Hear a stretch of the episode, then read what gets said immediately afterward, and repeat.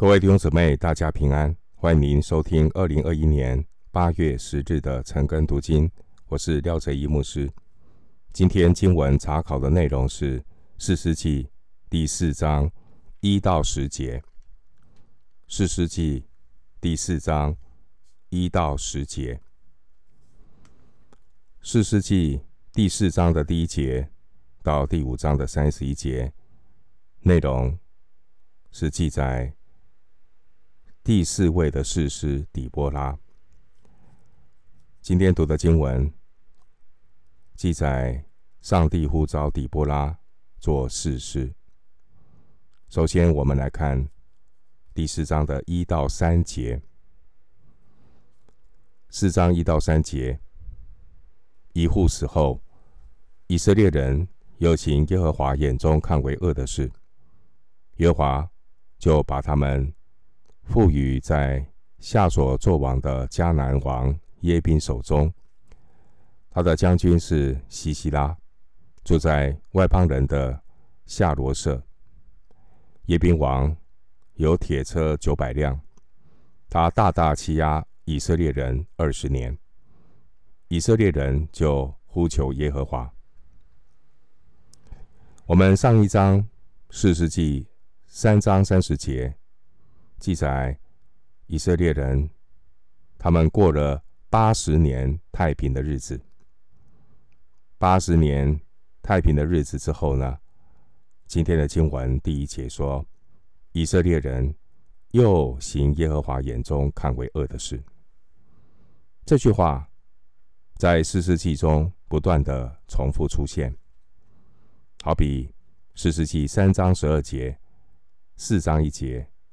六章一节，十章六节，十三章一节，都重复的出现，又行耶和华眼中看为恶的事。这句话证明一个事实：亚当的后裔都有犯罪的天性。人的生命如果没有重生改变，不管是过去的以色列人，还是今天的新约圣徒。我们里面救人的倾向，老亚当的倾向，都是悖逆神。因此，我们在得赎的日子还没有来到以前，我们要认清人性全然败坏的这个事实，要时刻警醒，体贴圣灵，不要体贴肉体，要在至圣的真道上造就自己。在圣灵里祷告，保守自己藏在神的爱中，直到耶稣基督的再来。经文第二节，这是神对百姓第三次的管教。这一次，耶和华神使用了本地的仇敌，也就是死灰复燃的迦南王耶宾，他们。主要威胁到北方各个支派。为什么说迦南人这个迦南王耶宾是死灰复燃的仇敌呢？我们根据圣经约书亚记十一章第一节有记载，过去约书亚曾经倚靠上帝，杀死了夏佐王耶宾。耶宾这是。迦南王的头衔不是名字。约书亚曾经杀死夏夏所王耶宾，在圣经约书亚记十一章第九节还有十三节有描述约书亚是如何打败夏所王耶宾。约书亚的军队呢，砍断他们马的蹄筋，用火焚烧他们的车辆。将夏所焚烧了。那现在呢？这些背离背离上帝的以色列百姓，他们再次的遭遇死灰复燃的夏所王强大军队的威胁。经文第二节记载，这位王，他是在夏所作王的迦南王耶宾。经文第三节说道。在夏所作王的江南王耶宾呢，他们有铁车九百辆，武力非常的强盛。这位夏所王完全控制了五章六节的大道要塞。不但如此，经文第三节，我们看到以色列百姓竟然能够忍受他们大大的欺压他们二十年。过了二十年，才想起来要呼求耶和华，比前面两次三章八节的八年和三章十四节的十八年更长。这一次是二十年。这并不是因为以色列人抗压的能力更强，而是因为人如果习惯的活在罪中，他的。邻里必然会变得麻木，更加的得过且过。经文第二节，耶和华神把百姓赋予迦南王的手中，赋予迦南王的手中。这个赋予，我们之前曾经解释，这赋予文原文的意思是卖给，卖给的意思。这表明呢。是上帝主动把自己的百姓交给仇敌做奴隶，是神付出了管教的代价。诗篇四十四篇十二节，经文第一节的夏琐地处拿弗他利支派的境内，位于加利利海以北十六公里，掌控从。美索不达米亚到埃及的国际贸易路线，也就是知名的沿海大道。经文第二节的耶宾，前面说过，这是迦南王的头衔，并不是名字。我们可以参考约书亚记十一章第一节。所以耶宾是一个王的头衔，就如同埃及王的头衔叫法老。非利士王的头衔叫做亚比米勒一样。经文第二节又提到外邦人的夏罗设，这个地方地点在哪里不能够确定，有可能是在西布伦支派的境内。当时候北方各个支派境内的迦南城邑，这些迦南人。所居住的迦南城邑，他们可能组成了一个联盟。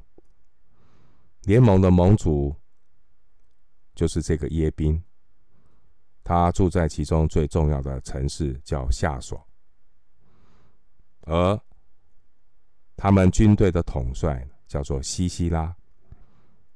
这位大将军住在夏罗设。我们从今天刚刚读的经文。给我们有什么属灵的提醒呢？神容许迦南人耶宾在以色列境内作王。迦南的这王的他的将军西西拉辖制以色列人，这些给我们一些警惕。什么警惕？就是人如果不肯靠主耶稣基督的恩典力量。将罪彻底的赶出，赶出我们的生命，罪就必然在我们里面作王，并且罪会向我们反扑，会大大的欺压体贴肉体、对罪姑息的人。结果你看到这些以色列百姓，他们因为体贴肉体、对罪姑息。结果，他们将人生最美好的二十年用来侍奉罪、侍奉肉体、侍奉世界，多么的可惜啊！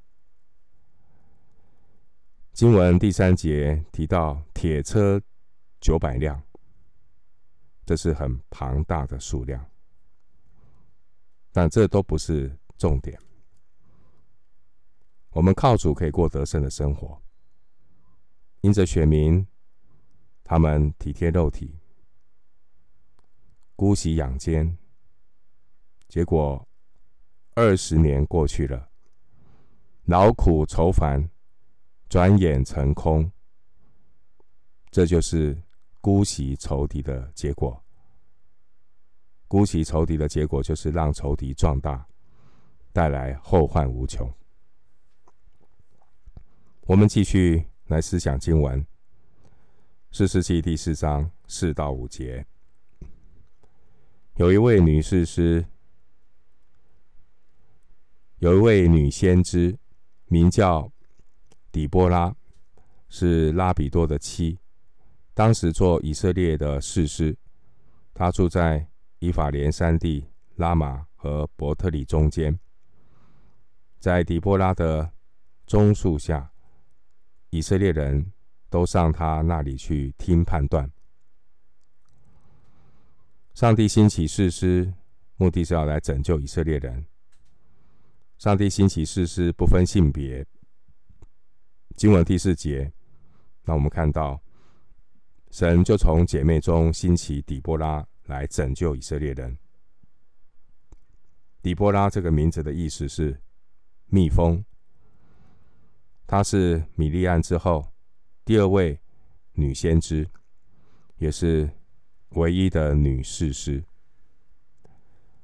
关于女先知，圣经中提到的女先知，还有列王记下二十二章十四节的户勒大，新约路加福音二章三十六节的亚拿，以及使徒行传二十一章九节。腓利的四个女儿，在创世纪一章二十七节，我们看到人的被造。上帝乃是照着他的形象造男造女，男女被造，虽然生理构造上有不同，但男女在基督耶稣里都是一样的尊贵。加拉太书三章二十八节，耶和华神不但可以使用男人做士师，神也可以使用女人做士师。神不但可以使用弟兄做先知，神也可以使用姐妹做先知。我们说男女平等，但平等并不等于是相同，平等不是相同。因为男人和女人在神的计划里角色是不同的，神安排的次序是让男人承担带头的责任。哥林多前书十一章三节，而女人的 角色是做帮手，来扶持男人。创世纪二章十八节，所以当上帝的百姓陷入这种罪的捆绑，陷入属灵黑暗的时刻，上帝才会允许孩童欺压他们，妇女辖管他们。以赛亚书三章十二节。因此，神每次兴起姐妹做先知的时候，做领袖的时候，我们要相对的来思想，所以其实这个是对失职弟兄的责备和鞭策，因为创造的次序并不是如此。所以今天我们看到有形教会的现象，女人起来带头。其实这是违背上帝创造的次序。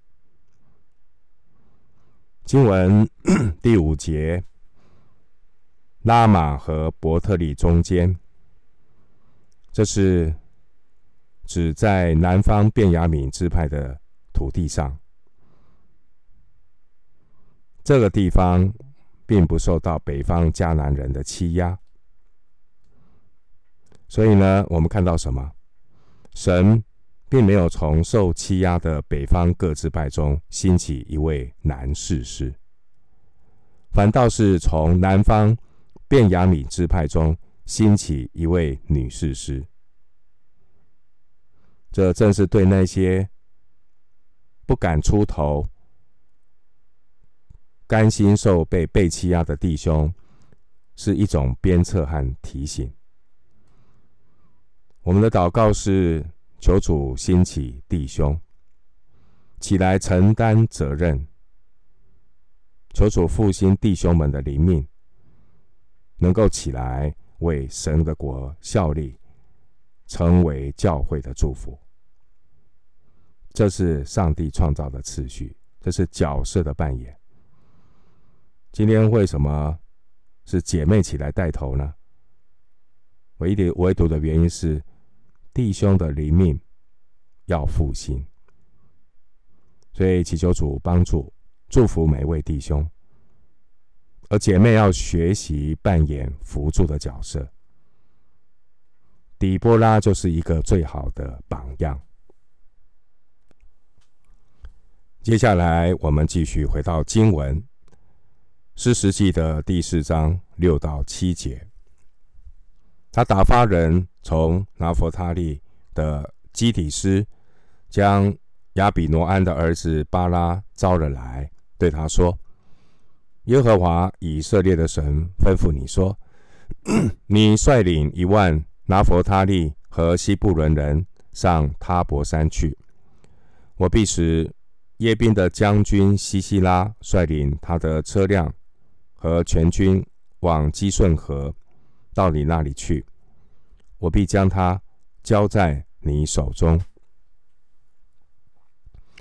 虽然以色列的男人，他们在仇敌面前都不敢站出来。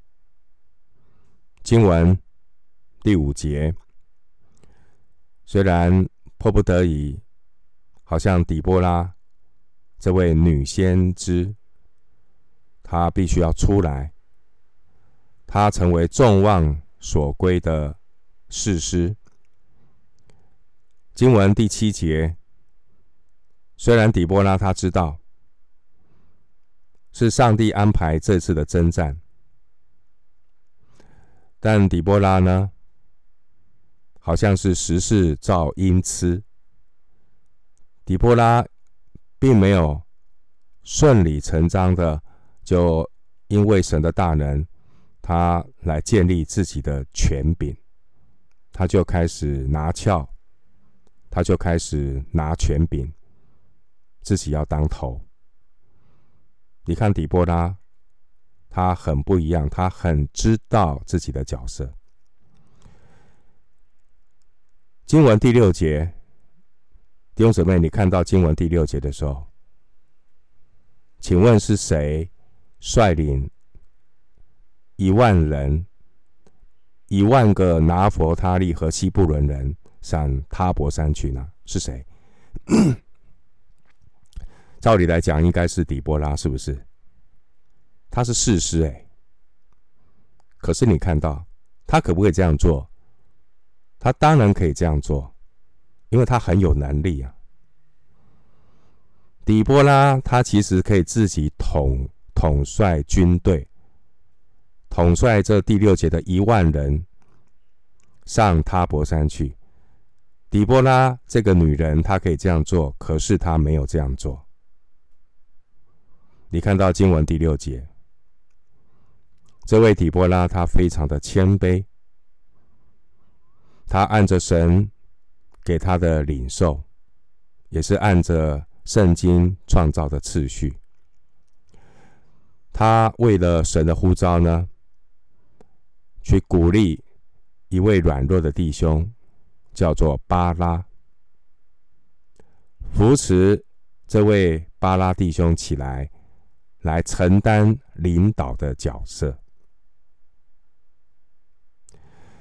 我们说底波拉他是很特别，他也是一位先知。先知基本上是除了是神的代言人之外，你要成为神的代言人，你也要明白神的心意。所以，底波拉她除了是士师的角色，她也是一位女先知。她明白神的心意，她知道神创造人的次序。她明白弟兄当头是神的心意，所以姐妹们要学习鼓励弟兄起来承担责任。让弟兄起来担当领导当头的角色，姐妹不要强出头，并不是说姐妹不要服侍。我们说底波拉她也是事师，她并没有去推推却这个事师的责任，她还是事师。但是让难能可贵的是，他会鼓励弟兄起来，他并不是说自己就推给弟兄，不是。他成为一个帮助者的角色，因此，即使我们看到所有的弟兄都很软弱，所以有一个笑话说：教会呢，姐妹当弟兄用。即使你看到弟兄好像都很软弱，都是退居幕后。所以姐妹是不得已起来当弟兄，其实这不是神的心意，这不是神创造的次序。但即使如此，即使你觉得弟兄都很软弱，我们看一看现在直播的线线上，你就可以看出端倪。现在直播的线上，你猜猜看，是姐妹多还是弟兄多？我是没有去注意看啊，可是。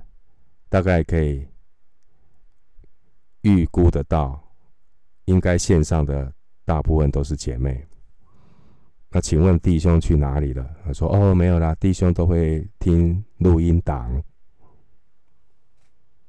现在线上二十四位，到底是姐妹多还是弟兄多？大家可以看看，应该几乎都是姐妹。你会说：“哎呀，那弟兄呢？教会？”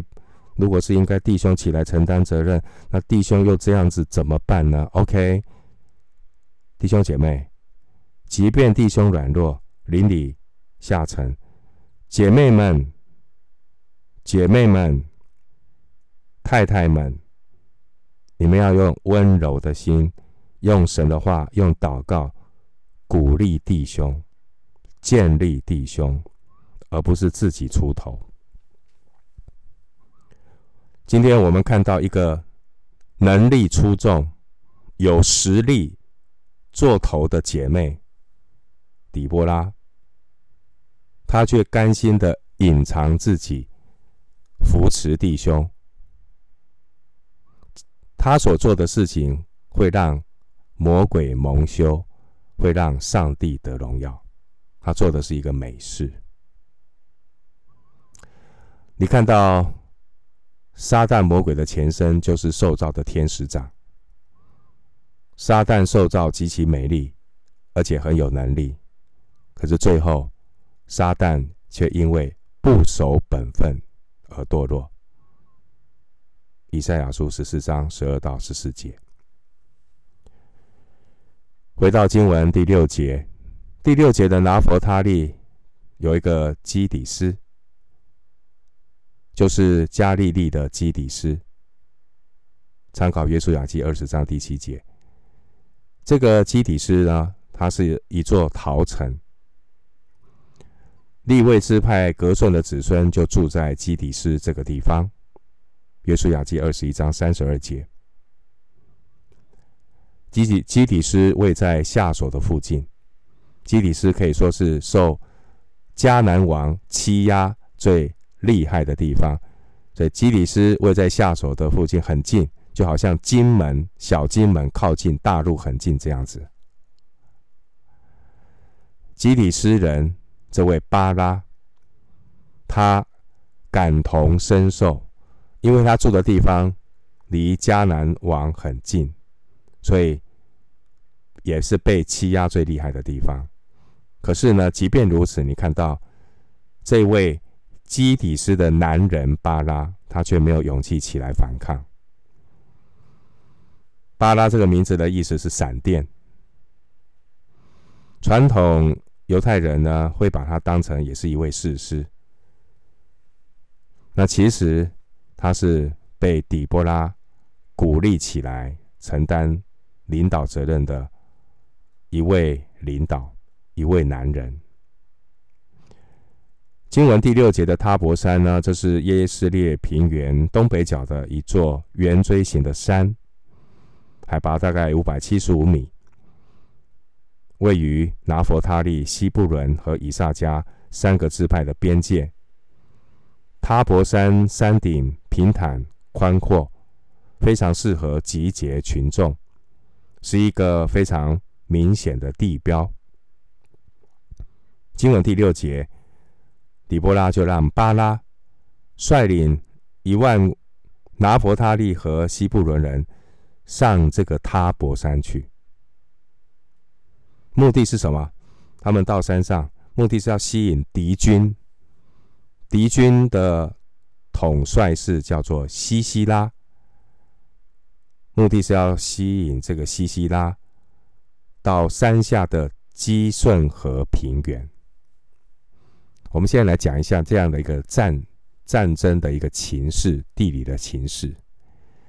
经文第七节提到这个基顺河，基顺河是流经耶斯列平原的一个主要河流，它会向西沿着加密山西北流向地中海的雅科湾。那基顺河的上游呢，是季节性的旱溪，旱季的时候。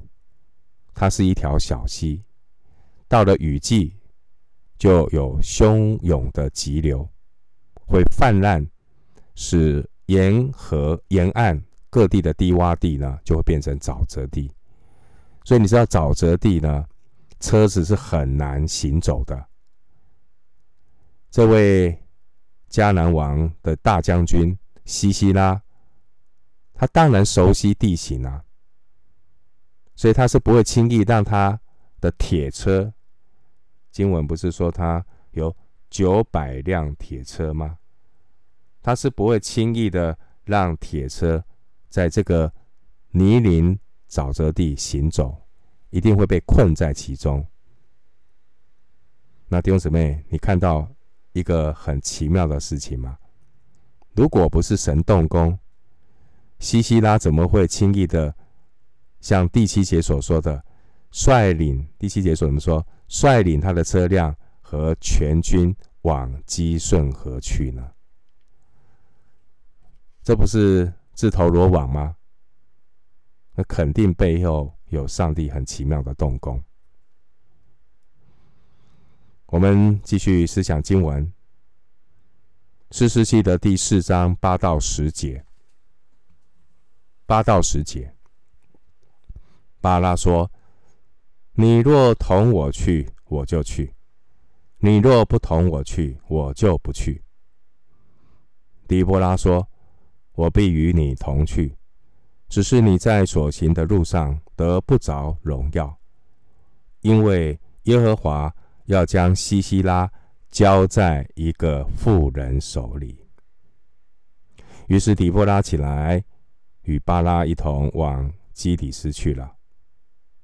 巴拉就招去西布伦人和拿弗他利人到基底斯，跟他上去的有一万人。底波拉也同他上去。底波拉也同他上去。这真的，我们看到一个很美丽的底波拉。她是士师，可是她也是女人，她是先知。这位女先知知道上帝创造的次序，她没有强出头。第十节最后这句话多么美丽！底波拉也同这个男人巴拉上去。上帝呢，要差遣巴拉，可是上帝没有直接向这位信心软弱的男人巴拉说话，而是透过。女先知底波拉来传话。经文第八节，巴拉说：“你若不同我去，我就不去。”这表明巴拉还没有信心确认神的同在，这是一个没有信心的男人。这个没有信心的男人巴拉呢，他只看到人的同在，他看不到神的同在。即便这个男人这么软弱，你看到经文十四节，上帝还是乐意使用像巴拉这样信心软弱的男人。神亲自和这位信心软弱的男人巴拉去征战，所以人呢，不要看他说软弱，要鼓励他，要鼓励弟兄姐妹起来承担福音使命的责任，勇敢的去征战。人是需要陪伴的，人是需要被鼓励的。当然呢，我们从人的角度来看，这位犹豫的男人巴拉。其实我们可以理解，换作是我，换作是你，你会不会像巴拉一样犹豫啊、胆怯啊？当然啦、你看到第四章第三节，如果你是巴拉，你又常，你已经啊、身处这个敌人的啊、邻居，已经二十年。所以呢，你已经被欺负习惯了。你又看到四章三节，对方的武力有这个铁车九百辆。请问，如果你是巴拉，你会不会犹豫？你会不会害怕？我可能没有像你那么大的信心，我也会犹豫啊，我也会害怕，因为敌我的实力实在太悬殊，不是吗？可是呢，圣经的记载却让我们看到，这个虽然有神的呼召临到，明明就神的呼召临到了，明明我们都读圣经了，明明我们每次都会唱大使命了，可是人还是怎么样？还是软弱，是不是？好比当年的摩西，当年的基甸，当年的耶利米。当他们面对神呼召他们起来服侍的时候，请问摩西、基甸、耶利米，他们第一时间的反应是什么？是欣然的接受，还是断然的拒绝？大家都知道答案吗？都是断然的拒绝。哎呀，我不行啦，不要叫我啦，叫别人啦，我很软弱啦，我口才不好啦。哎呀，我的。背景不好啊，基甸呐！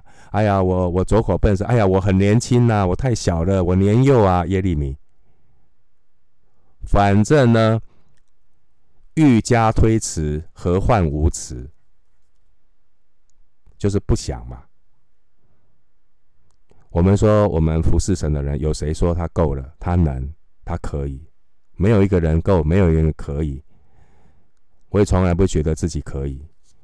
这段疫情啊，我跟神求说：“主啊，如果你不帮助我，我真的还没有啊服侍完啊，就先挂急诊了。”我说：“主啊，你不给我恩典，没有给我能力，我怎么服侍呢？”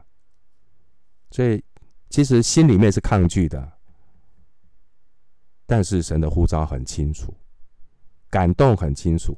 那接下来你就要跟神求恩典，求智慧。求能力，不是吗？这才是一个负责任的态度，不是吗？不是逃避。其实我们都知道，我们都不配，我们也不能，这我都知道。但是你不能够所谓把不配跟不能当做借口，因为神的呼召已经临到了，你再这样的说，那你就得罪神。人需要学习。谦卑，让神使用。注意下面的话，注意下面的话。如果你光承认自己不能，这叫做自卑；如果你承认自己的不能，又知道要支取上帝的能力，这叫做谦卑。人要谦卑，不要自卑，只是看着，哎呀，我不能，我不行，叫别人吧。那请问你信上帝吗？在人不能，这叫做自卑；但是我又知道，在神凡事都能，这叫做谦卑。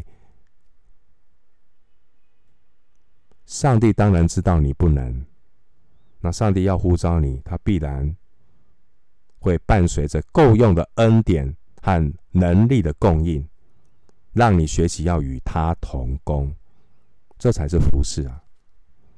否则，服侍就是归荣耀给人了。所以，我们服侍完，我们都知道要归荣耀给神，因为这不是我们，这不是我。保罗说：“这不是我，乃是神的恩与我同在，不是吗？”所以，弟兄姊妹要谦卑，不要自卑。经文第九节，耶和华神借着底波拉说：“我必与你同去。”正如使徒保罗在哥林多后书三章五节所说的，并不是我们凭自己能承担什么事，我们所能承担的乃是出于神。经文第九节提到一个妇人，这一个妇人是指四世纪四章十七节，基尼人西百的妻子，叫做雅意。这是一个感触啊！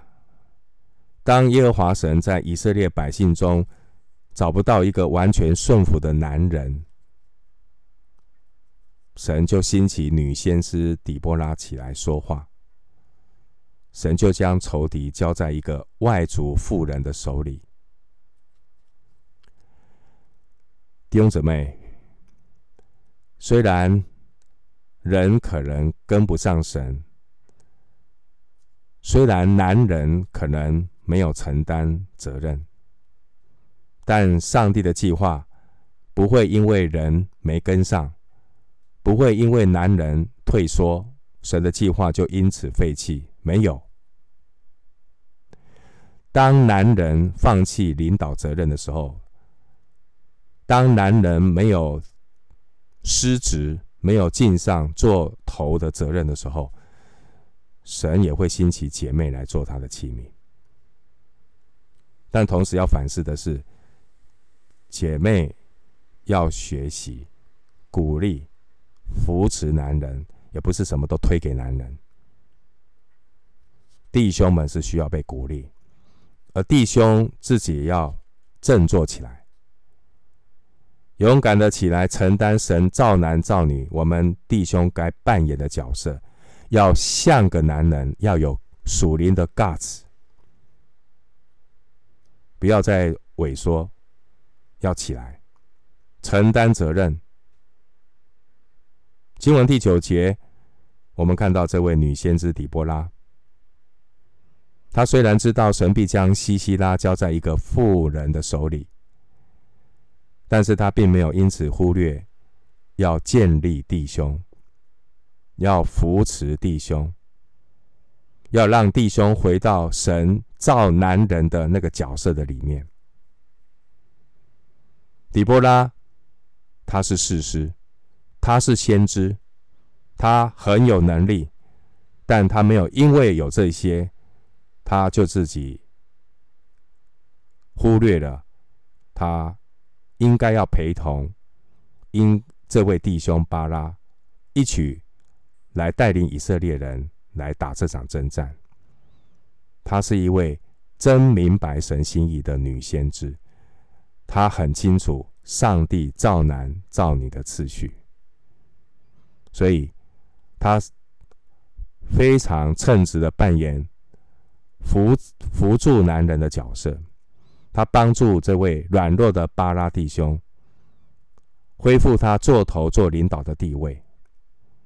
感谢主，看到一位合神心意、一个美丽的女人底波拉，她是一个守得住女人地位、甘心服侍弟兄、一位真正上帝的仆人。我们今天经文查考就进行到这里，愿主的恩惠平安与你同在。